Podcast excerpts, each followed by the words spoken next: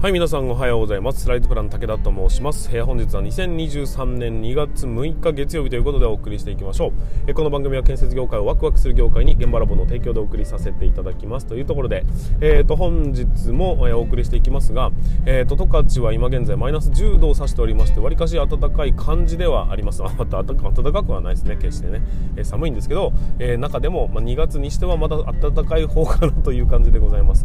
で、えー、と昨日なんですけども日曜日になりまして、えーとまあ、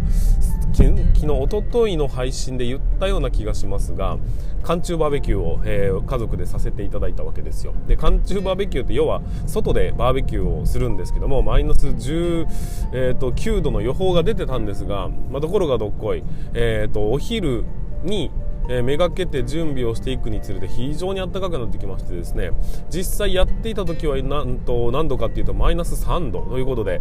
全然暖かかったですね、あのー、太陽もしっかりと照っておりますし、うん、なんかね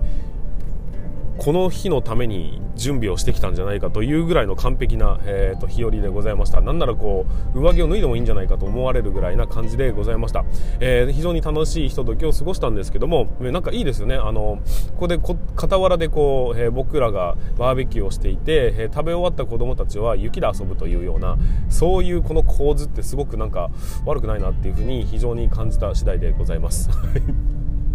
うん、まあもう一回やるかと言われると多分やらないと思いますけどもこの冬の楽しみというものをまた一つ見つけたなと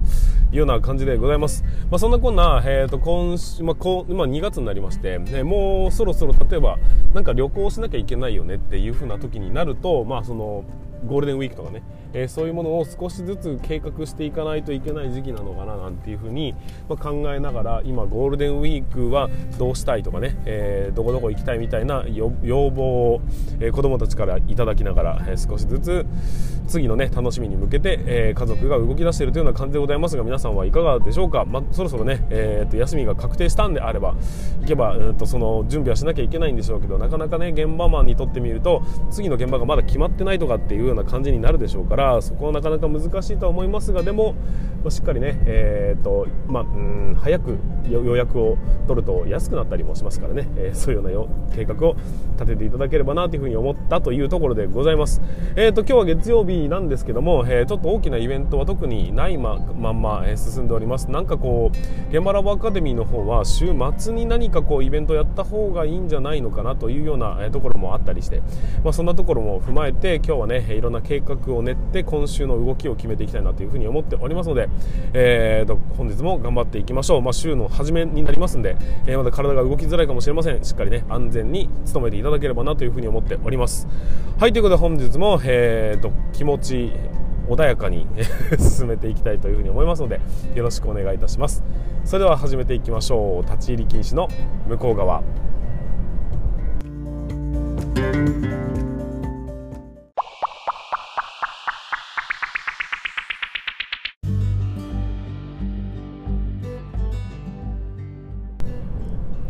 はいということで、えーと、本日もやってまいりました。建築知識ワンポイントラーニングということで、えー、進めていきましょう。今日のお題につきましては何かと言いますとあとこのコーナーは、えーと、住宅に関する、えー、まあ、建築の知識みたいなものをね少しだけお話しさせていただいて日々の、えーと、業務もしくは自分の家のね、えそんなヒントにしていただければなというふうに思っております。今日のお題は何かと言いますと,、えー、と高価なものはメンテナンス費も高いっていう、えところをえー、しっかりと理解していただきたいというようなお話でございます。うんとまあそうだな、えー、まあ、住宅をね、えー、計画するとかマイホームをね計画するっていう人もそうですしあとはうんと打ち合わせの中で定例打ち合わせだとかで、まあ、新しいこういうような材料を使いたいんよねってお客さんから要望をいただいたというふうになった時それが割と高価なものを使おうとしてんだよねっていう時に少しだけアドバイスをしてあげてほしいというようなところを踏まえて、えー、お話しするんですが。まあ、当然の話ではありながら建物っていうのはずっと存在しているわけではなく、まあ、時間とともにね少しずつ朽ちていくんですよ。なので、えーと、住宅は新築をするとか、まあ、建物をね建てるっていうのもあるんですけどもそれを維持メンテナンスしていくっていうところもねしっかり着目して僕らは提案していかなければいけないわけですよ。そう考えた時に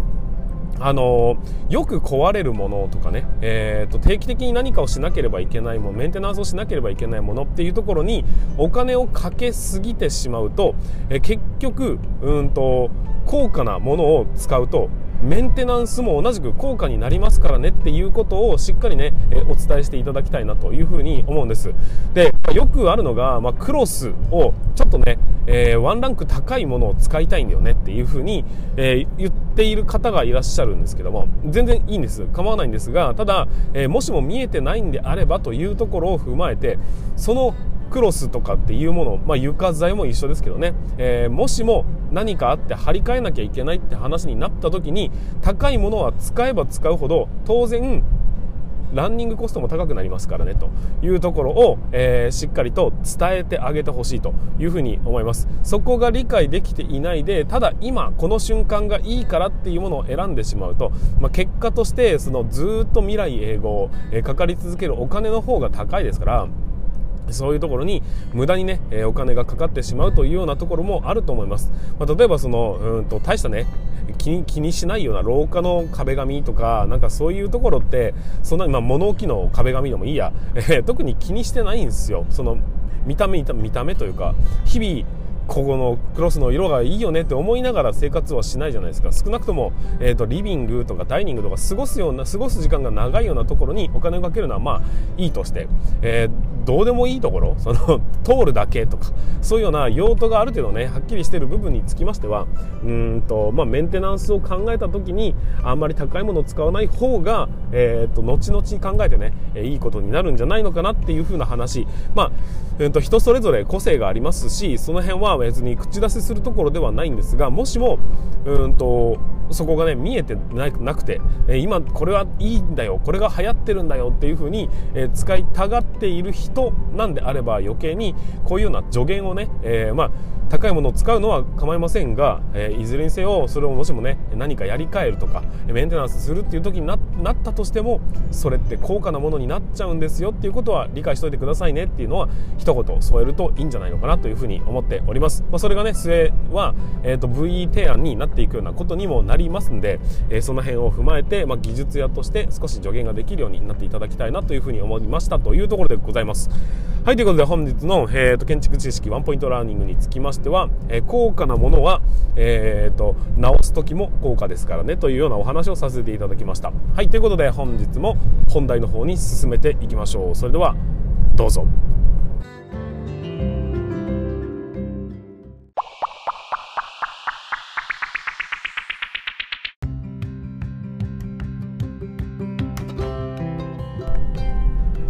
はい皆さんおはようございます。スライドプラン武田と申します。建設業を持ち上げて楽しい仕事にするために YouTube チャンネル建設業を持ち上げる TV を運営したり現場ラボというサイトでは若手の育成働き方改革のサポートをしたりしております。えこの番組では建設業界のさまざまな話題や部下育成の話働き方改革の取り組み仕事量を上げる考え方などなどを車で運転する空き時間を使ってお送りさせていただいております。なので多少の雑音につきましてはご容赦いただきたいというふうに思います。というところで本日も本題の方に進めていきたいというふうに思います、え、今日の本題は何かと言いますと建設業こそデジタル化でしょっていうそんなお話をさせていただきたいというふうに思います、えー、まあ昨今はですね2024年の残業規制がねもう間もなく始まっていくというところから、えー、働き方改革、えー、っと仕事の効率化そして生産性の向上みたいなところに本気で着手していかなきゃいけないよねという流れが少しずつ芽生えてきてる感じはしますがですが、えー、っと父として進まないというような状況に見て取れるわけです。で、えー、まあ少しでもね何かしなきゃっていうふうに動き出してる会社も一定数いますがほとんどの会社は、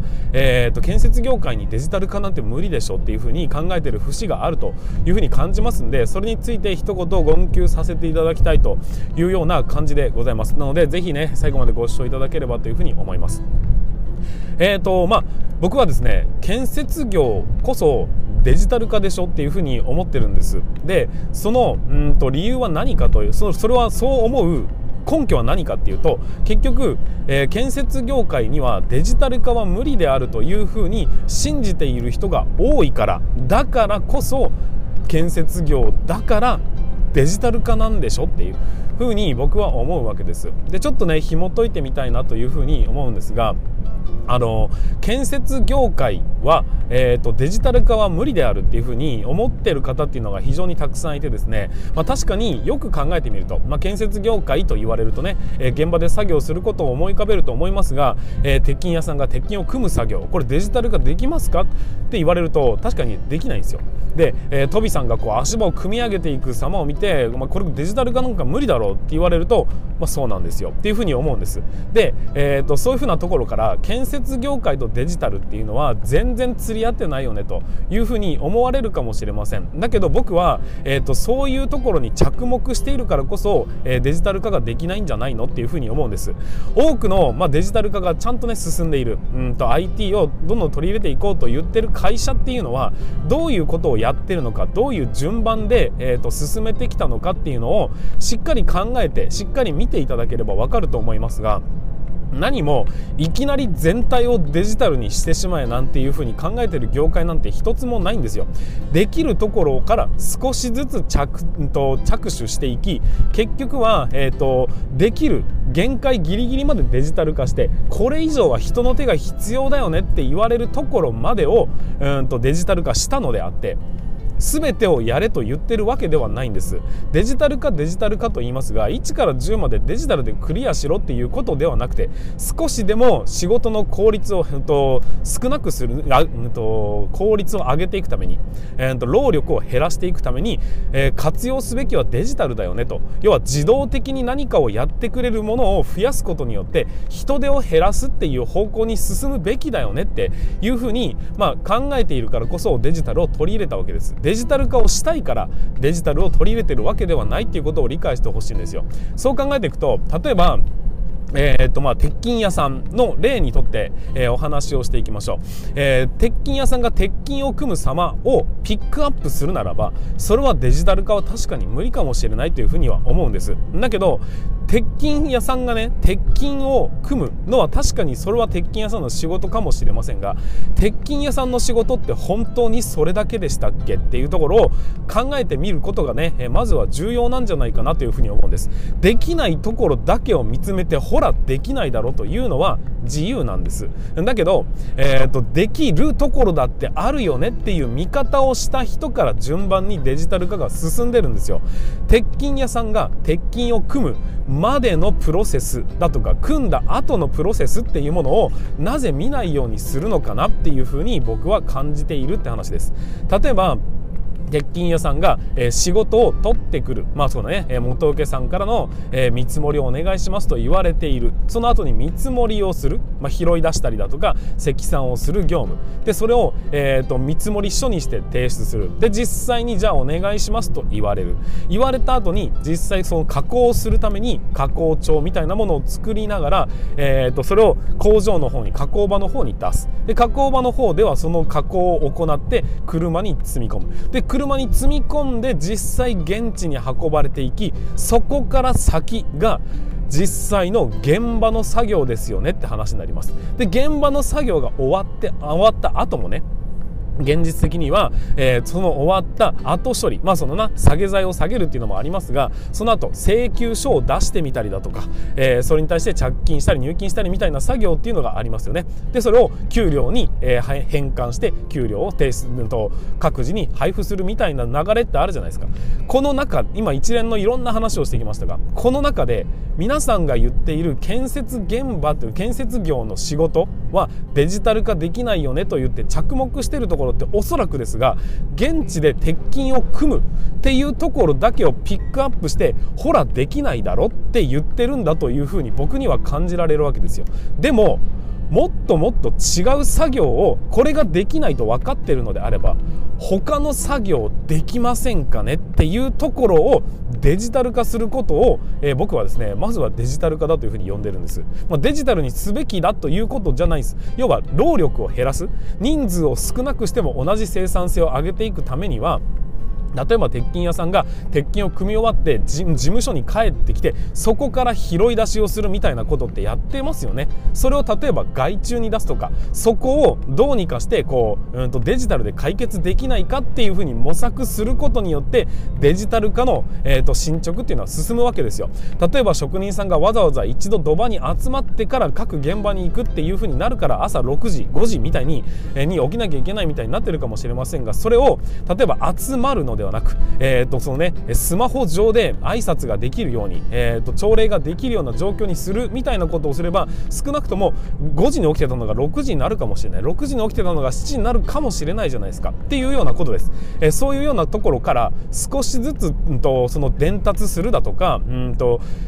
何かしらの業務を、えーと、外注化するとかデジタル化する見積もりをするっていうのも拾い出しをするっていうのも自動的にすることはできないのかなと人間の手じゃなくてもいいところをどうにかして人間の手以外でやることにより業界を変えていくっていうような考え方にならなければいけないんじゃないかなっていうふうに思うんです。でえーと、最初の話に戻ります。ここまでの話でデジタル化できないところに着目すればそれはできないでしょうよと。だけど、えー、デジタル化できるところもいっぱいあるじゃないですかっていうところに着目すると少しずつでも進むはずなんだっていうふうに思うんです。なのに、えー、建設業界っていうのはデジタル化ができないっていう風潮になってしまっているというところを考えていくとだからこそ建設業建設業だからこそデジタル化なんじゃないんですかって言ってるのは僕はそこに意図があります。もう少しかいつまんで言うと、えー、建設業が他周りが全然デジタル化ができていない今だからこそデジタル化を皆さんが取り入れることによって一歩前に進んだ業態にすることってできないですかねっていうのが今回の僕のお話になるんです。建設業界は全然進んでいない。だからこそ今始めると先行者として優位に立つことができますよねっていうようなお話なんですよ。今だからこそそして建設業界にはデジタル化は無理だというふうにみんなが思っているからこそだからできるところから着手することによって皆さんのうんと建設業、うん、職人プラスアルファもしくは施工管理にプラスアルファみたいなところを、えーと、一歩進めることができるじゃないですか。それによってもしも、えー、本来ね必要な人員がいらなくなったってなれば、えー、そこから皆さんの給料が少し上がるかもしれませんし、えーと朝早く起きなくてもいいようになるかもしれないですし残業がどんどん減っていく可能性だってあるわけですよ。だけどこれ1個だけができないだからできないって言って取り組まない選択をした結果他のもの全部今まで通りの人海戦術になってしまうだから建設業界はどんどんどんどんブラック化していきますし時代に取り残されていくっていうことになっていくわけです。改めて申します。デジタル化というのはいきなり全部をすることをデジタル化とは言いません、えー、あくまでできるところから順番に着手していく。できないところに着目をしてやらないない言い訳を作るのではなくてできることから一個ずつ進めていくということをしない限りおそらく一生デジタル化というかね、えー、と仕事が楽になるとかそういうことには多分ありつけないんじゃないかなっていうふうに思います、えー、そして、えー、だんだんと時代に取り残されていくっていうこともありえますんで少なくともデジタルっていうものを敵だと認識するのではなくてうまく活用することができるならば皆さんの仕事を、えー、と楽に、えー、簡単にすることができる部分もありますしそれによって皆さんの生活を豊かにするためのツールなんですよと。敵じゃないんですっていうことを、え、僕はね、えー、強く訴えたいなというふうに思いましたので、え、今回お伝えさせていただきました。はいということで本日も最後までご視聴いただきましてありがとうございました。この辺で終わりにしたいというふうに思いますが、えー、YouTube およびえ音声配信の方につきましては、えここでお別れということになります。ここからは現場ラボアカデミーの方で進めていきたいと思いますのでよろしくお願いいたします。はいということで本日も最後までご視聴いただきましてありがとうございました。よろしければチャンネル登録もしくはいいねだったりねコメントなどを書いていただけますと、え、僕の励みにもなりますのでそちらの方もよろしくお願いいたします。はいそれでは本日の放送放送につきましては以上にさせていただきます。それでは全国の建設業の皆様本日もご安全に。あちょっとはいということで現場のアカデミーのここから限定配信になりますがちょっと疲れ